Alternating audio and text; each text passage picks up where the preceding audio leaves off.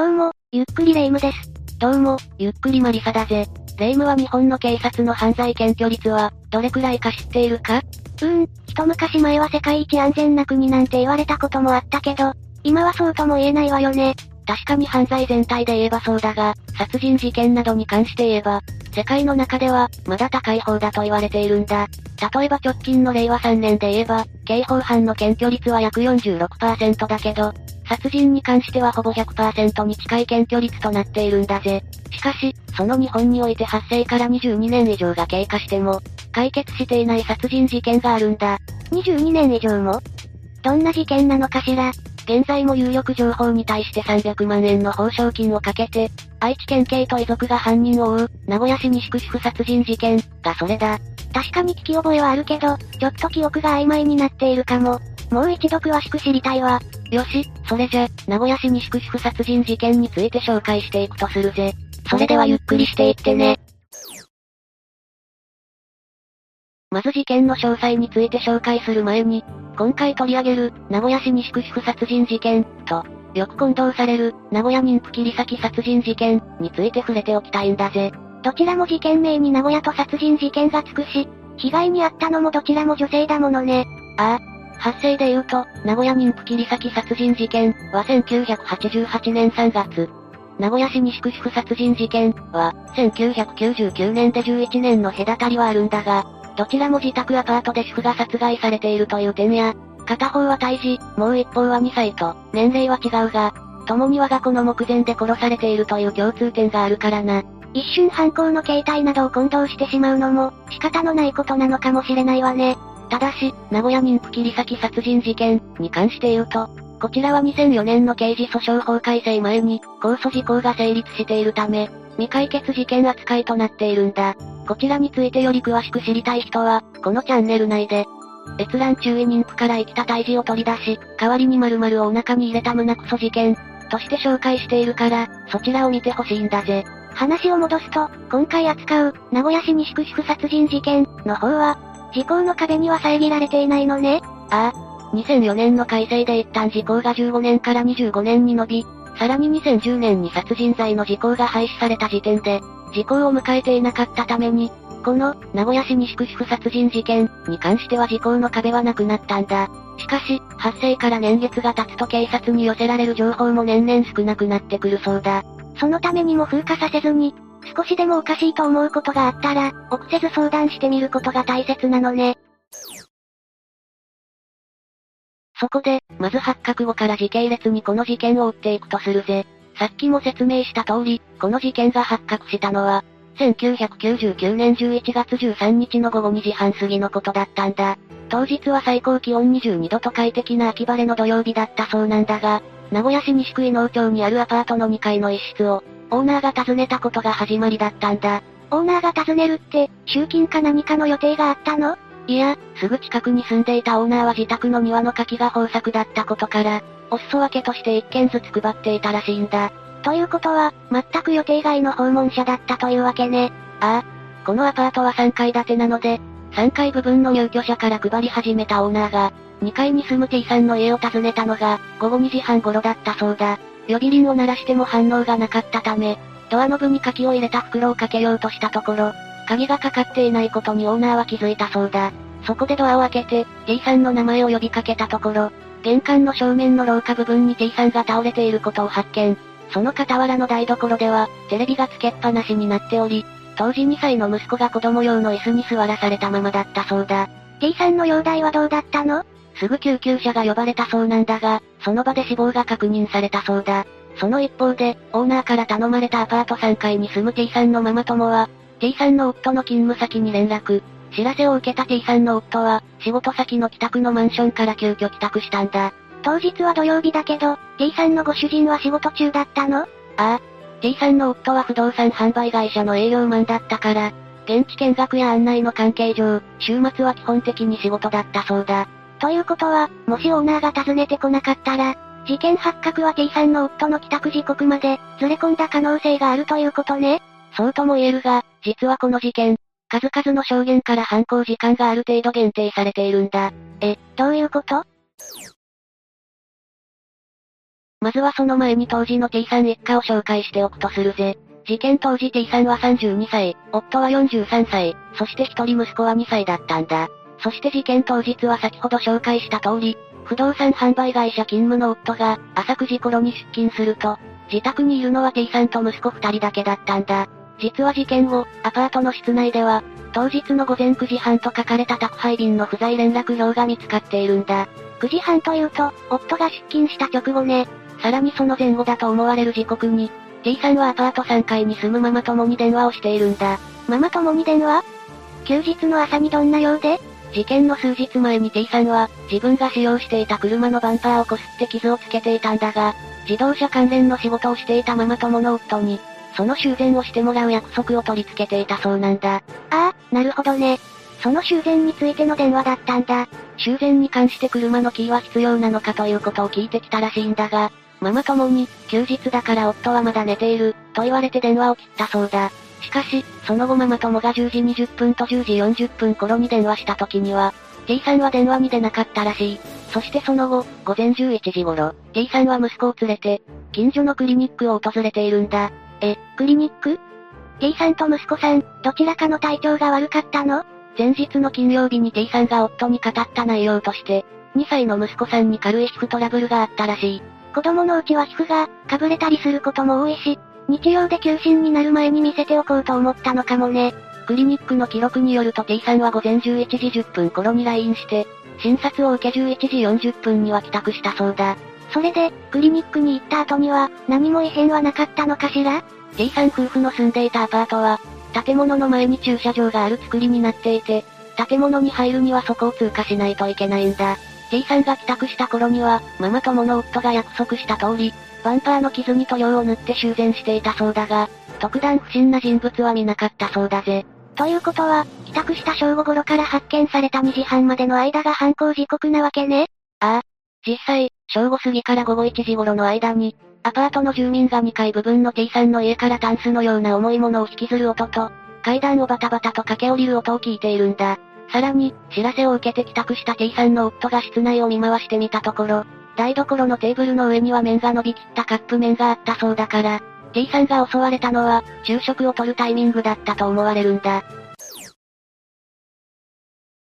さて、ここで当日 T さん宅を訪れたオーナーによって、室内で倒れている T さんが、発見された時点に戻ろう。慌てふためいたオーナーは、たまたま上の階から降りてきた。T さんのママ友に助けを求めたそうだ。それが、T さんの夫に連絡してくれたママ友ね。このママ友は、車の修繕を頼まれていたママ友と同一人物なのかしら？このアパートは当時築6年目で、中央の階段を挟んで、1個ずつの3階建てで倉庫数は全6個という小規模アパートだから、同一人物と考えても、差し支えないんじゃないかな。それで会社経由で、奥さんが倒れているところを発見された。救急車を呼んでいるから至急帰ってきてほしい。と伝えられた T さんの夫は、営業先から車で帰宅。その途中の車中で受けた電話で、亡くなった、ということは聞いていたそうだ。朝普通に送り出してくれた妻が亡くなったなんて、ショックだったでしょうね。だろうな。しかし一方で息子のことも気がかりで急いで帰宅した。T さんの夫が目にしたのは、搬送されることなく、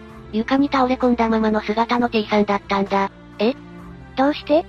救急車は呼ばれていたのよね ?T さんの夫によると、救急隊員たちは口々に、警察に連絡をしないと、と叫んでおり、間もなく愛知県警の鑑識が到着。T さんの夫は現場に貼られた立ち入り禁止のテープの外に追いやられたそうだ。現場保護の点からすれば、仕方ないことだけど、松川にしてみれば、耐えきれない思いだったでしょうね。その後、司法解剖が行われ、T さんは発見された時点で、死後数時間が経過していたことが判明。殺人事件として、所轄の愛知県警西警察署に捜査本部が置かれることになったんだ。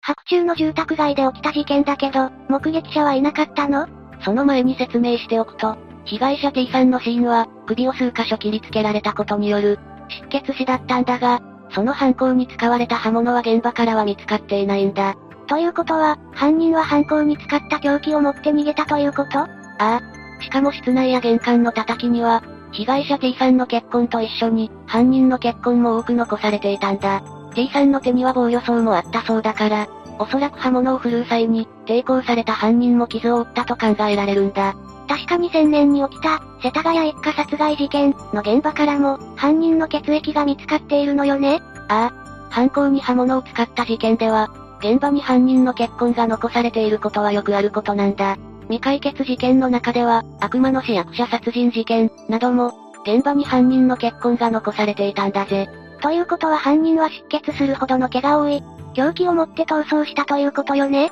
その血痕の DNA 鑑定の結果、犯人は事件当時40代から50代の女で、身長は約160センチ前後、血液型は B 型の女と判明しているんだ。結構詳細にわかっているんだし、T さんの周辺にこれに当てはまる女はいなかったの？もちろん、警察は T さん夫婦周辺を徹底して調査したようだが、犯人像に当てはまる人物は浮上しなかったそうなんだ。さらに白昼の犯行ということで、現場から逃走する途中の犯人を目撃した人も二人ほどいたんだ。犯人はどんな様子だったのかしら？一人は上半身ピンクの服を着ていた、と話しており、もう一人の目撃者は現場となったアパートから徒歩で5分ほど、約500メートル離れた公園前の道路で、片手をもう一方の手で押さえるようにして、車が途切れるのを待っている女が目撃されているんだ。手を押さえているということは、傷口を押さえていたのかしら？実際、現場アパート前からこの公園まで断続的に、血痕が落ちているのが、警察によって確認されているし、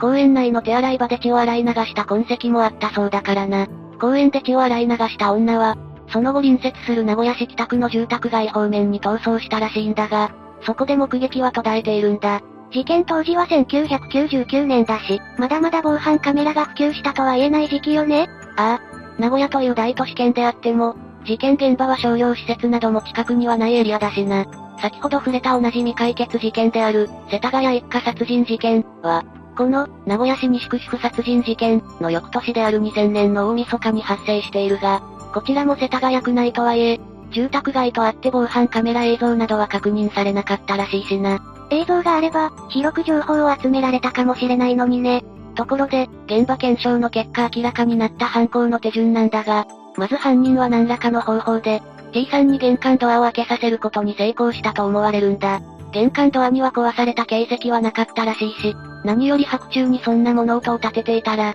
すぐに気づかれて騒ぎになってしまうしな。それもそうね。でもいくら昼間とはいえ、子供と二人きりなのに、ドアを簡単に開けるかしら？ちょっと不用心じゃない？その点に関して T さんの夫は、インタビューで、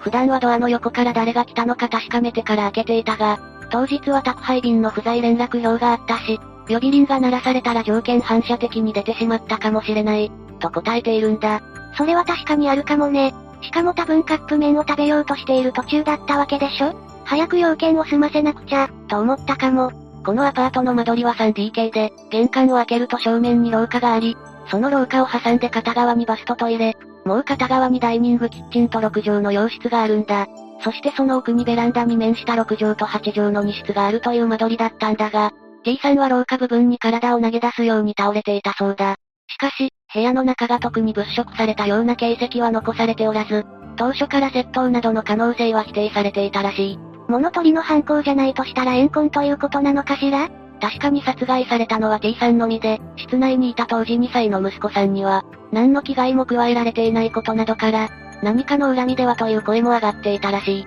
それに単純に盗みだとしたら、人目につきやすい土曜日の午後に、女性一人で行うとするとリスクが大きすぎるだろう。実際、T さんとの格闘で怪我を負った犯人は、一旦 T さん宅の洗面所で傷口を洗った後も、玄関の叩きの部分でしばらく外の様子を伺っていた形跡があるらしいんだ。外の様子を伺った形跡？さっきも説明した通り、外の駐車場でバンパー修理をしていたママ友の夫を含め、犯行前後にアパートに出入りしていた人がいたようだから、血が流れ落ちるのを手で押さえながら、階段や共用廊下部分から人がいなくなるタイミングを、測っていたんじゃないかと思われるらしいんだ。なるほどね。それで急いで階段部分をバタバタと駆け下りたものだから、その音を聞きつけた人がいたというわけね。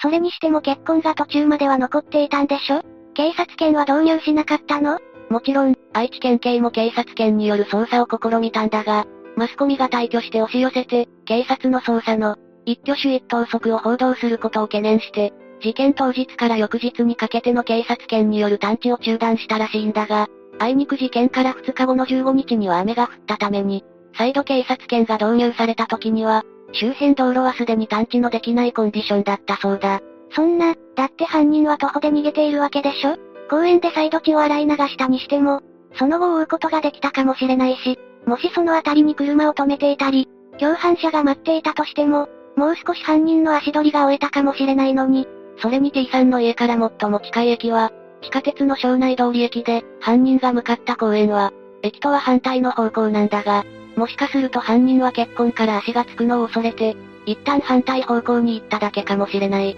そういうことが警察犬の探知で分かったかもしれないのにな。結局、目撃証言や現場に残された血痕などからの、導き出された犯人像に基づいた人物を探すべく、警察は T さん夫婦の周囲を当たったものの、該当する人物に行き当たることはなかったそうなんだ。さらに、現場にはもう一つ犯人が、持ち込んだと思われるものが残されていたんだ。犯人が持ち込んだと思われるもの？玄関の叩き部分にも、こぼれていた乳酸菌飲料のパックが、息子さんの座っていた椅子の前のテーブルに置かれていたらしいんだが、T さんの夫が言うには、その乳酸菌飲料は T さん宅では購入していなかったそうなんだ。しかも警察が調べたところ、その乳酸菌飲料は豊田市や岡崎市、西尾市といった西三河エリアで販売されたものだったんだ。ということは、犯人の生活圏は名古屋市じゃない可能性が高いということね。住んでいないにしても、西三河エリアに勤め先があるとか、立ち寄り先があると考えた方がいいだろうな。しかし、それらの情報をもってしても、怪しい人物に行き当たるということはなかったそうだ。その後の捜査の進捗具合はどうなの？いわゆる膠着状態になったそうなんだが、被害者 T さんの夫は事件後、息子さんを連れて、名古屋市港区の実家に身を寄せたものの、遺族に捜査はできないが、警察へ情報が行くように責任を果たしたい。との1年から現場のアパートの一室を今も借り続けているんだ。今も？現場の証拠の保存のために？ああ。この点も、世田谷一家殺人事件、との共通点だと思うが、あちらが持ち家であるのに対して、こちらは民間の賃貸住宅だからな。家賃自体は経年変化により、当初よりは下がったものの、これまでに T さんの夫が支払った家賃の総額は2000万にはなるそうだ。それほど深く T さんを愛していたのね。しかし、そうした遺族の気持ちを魚でするような事態も起きているんだ。遺族の気持ちを魚で？一体どんな事態が起きたというの？事件から17年が経過した2016年2月14日に、フジテレビ系で放送された、最強 FBI 緊急捜査、日本未解決事件完全プロファイル、という番組があったんだ。この番組は、元 FBI の凄腕捜査官を中心に日本の鑑識科学の教授などが、未解決事件のプロファイリングをするというのが目玉だったんだが、その番組内で被害者の T さんの人柄を知らなくてはいけない、という名目のもとに T さんの友人3人へのインタビューを流したんだ。そのインタビュー内容は、あたかも T さんが、悪気はないが人を傷つけるような発言をする軽猥なマウンティング女性、派手で見えっ張り、であるかのようだったそうだ。え？ちょっと待って何それ？たった3人からの、しかも17年も前の人の印象の話なんて、曖昧にも程があるでしょ。しかもそのインタビューには、夫も知らない妻の顔、などと、それがあたかも、絶対的な真実であるかのように放送されたそうだ。その3人の友人という人たちは、なんでそんなインタビューに応じたのかしら。放送後、その3人が言うには、言葉を選んだのに、放送ではオーバーに面白おかしく作り込まれていた。視聴率を狙った番組制作の挙句にできたもの、だったらしい。ああ、なるほどね。時々タレントとか有識者のコメントとかでも起きる、ロングインタビューの中で自分たちに都合の良いところだけをピックアップして、継ぎはぎして作った代物だったわけね。T さんの親族から抗議を受けたフジテレビは、番組ホームページで、人物像を書く際に、一部配慮に欠ける表現がありました。と記載するに止めたらしいがな。ふーん。配慮ねえ。それを言うんなら資料が足りませんでした、でしょ。で、資料と言うんならそもそも倫理観の欠如でしょ。レイム、またもやお前の後ろに怒りのマグマがたぎっているのが見えるぞ。しかもその謝罪を載せた番組ホームページでは、放送内容詳細からしれっと、名古屋市西区市殺人事件を省いているんだけどねま、できれば、なかったことにしよう、という意図が透けて見えるな。しかし、こうしたメディアによる二次被害は珍しくないとも言えるんだぜ。テレビ朝日でも、2014年12月28日に、世紀の瞬間日本の未解決事件スペシャル、として、元 FBI プロファイラーに、先ほども触れた、世田谷一家殺人事件、を調査させたんだが、その番組中で、一家に強い怨恨を持つ顔見知りによる犯行、という見立てが示されたんだ。しかし同番組に出演していた遺族からは、番組の過剰な演出と恣意的な編集によって、自分があたかも元捜査官の見立てに、賛同したかのように編集された、と抗議の声が上がったんだ。ほう、テレビ局は違うけど、構図は似たり寄ったりって感じね。遺族の申し立てを受けた放送倫理番組向上機構、いわゆる BPO は、申し立て人に対する公正さと適切な配慮を著しく書いていた、として、テレビ朝日側に放送倫理上重大な問題があったと勧告したそうだ。それを受けてテレビ朝日は、2016年12月に BPO に対して、韓国に対する取り組みをまとめた報告書を提出。自局の、スーパー J チャンネル、や、報道ステーション、内で、韓国に至った経緯と申し立てをした遺族のコメントとともに、委員会の勧告を真摯に受け止め、今後の番組制作と放送に活かしてまいります。というコメントを放送したことや、社内で危機管理担当者会議や放送倫理関連会議を行ったこと、などを報告するとともに、番組内容の告知として極めて、不適切である新聞テレビ欄の表記、を認めたそうだ。反省だけならなんとかでもできるっていう CM が昔あったらしいけど、一度ルフしたものを取り消すことは難しいということを肝に銘じないとね。うん。私たちも自戒していかないとな。その話の後で取り上げるのは緊張するが、T さんには確かに親しい友人にも、あまり知られていない過去があったそうだ。え、どういうこと ?T さんは事件当時結婚4年目で、夫とは職場結婚だったそうなんだが、夫と知り合った不動産販売会社は、T さんにとっては高校卒業後にいくつか変わった勤め先の一つだったらしい。転職していたってこと？でもそれ自体は別に珍しいことじゃないでしょ？ああ。T さんは二人姉妹の長女なんだが、両親は T さんが中学生の頃に離婚し、その後は居酒屋を営む母の手で育てられたそうだ。やがて市内の商業高校を卒業すると、製造関係の会社に就職。その後に司会の助手をした後、夫と知り合った不動産販売会社に転職したそうだ。さらに休日には、母の営む居酒屋の看板娘として、母を助けていたらしい。スラッとしてスタイルがよく明るくてテキパキと仕事をこなしていた。頑張り屋で友人や後輩思いで職場でも慕われていた。と話す人も多く、お母さんっ子でもあったらしい。ふむふむ、それで？夫と結婚して2年後には息子も生まれ、事件の前月には新車も購入し、東京ディズニーランドに親子で旅行も楽しんでいたそうだ。幸せな家族そのものよね。T さんは働き続ける母を見て育ったせいか、専業主婦として家にいる母親に憧れがあったらしく、家事も完璧にこなし、息子の成長アルバムも非常に細やかに記録していたそうなんだ。しかしその一方で、実は結婚1年目に T さんの身には、大変ショックな出来事が起きていたそうだ。ショックな出来事って、一体何が起きていたというの ?T さんにとって、最愛の母が薬事法違反容疑で逮捕されたんだ。薬事法違反って何をしたの？健康食品会社の販売員として、がん治療への効能があると称した無許可の清涼飲料水を、一本数万円の高額で販売したらしいんだ。最終的には不起訴処分になったそうだが、ラジオや新聞で実名や写真入りで報道され、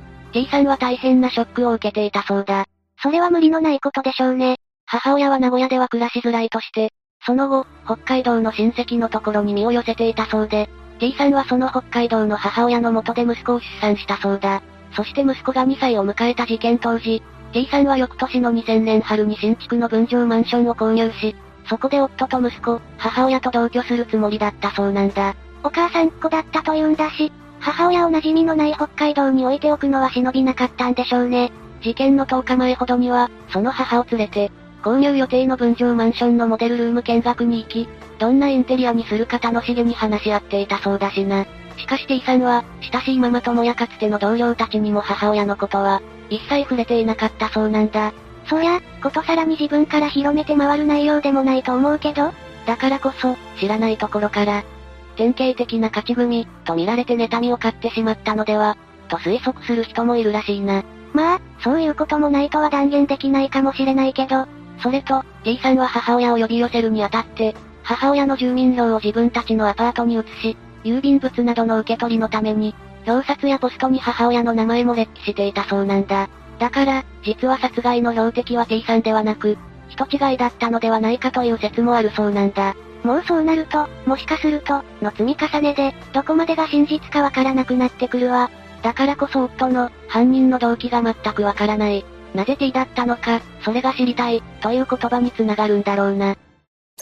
事件からすでに22年が経過し、事件当時2歳だった息子さんも24歳となって、現在は地元名古屋の大学を卒業して、都内の会社で働いているそうだ。その息子さんの状況に合わせて、T さんの夫はそれまで手元に置いていた T さんの遺骨を墓に収めたんだ。それまでは、少しでも近くで、息子さんの成長を見守って欲しかったんでしょうね。ああ。犯人が捕まらないままでも歳月は過ぎる。犯人も推測通りなら現在70代になっているだろう。そうなってくると時効という壁はなくても、寿命という壁が現実味を帯びてくることになる。そこで愛知県警は事件当時の犯人の似顔絵に加えて、現在の犯人を予想した似顔絵を公表し、ホームページやポスター、チラシなどを作成して、協力を呼びかけているんだ。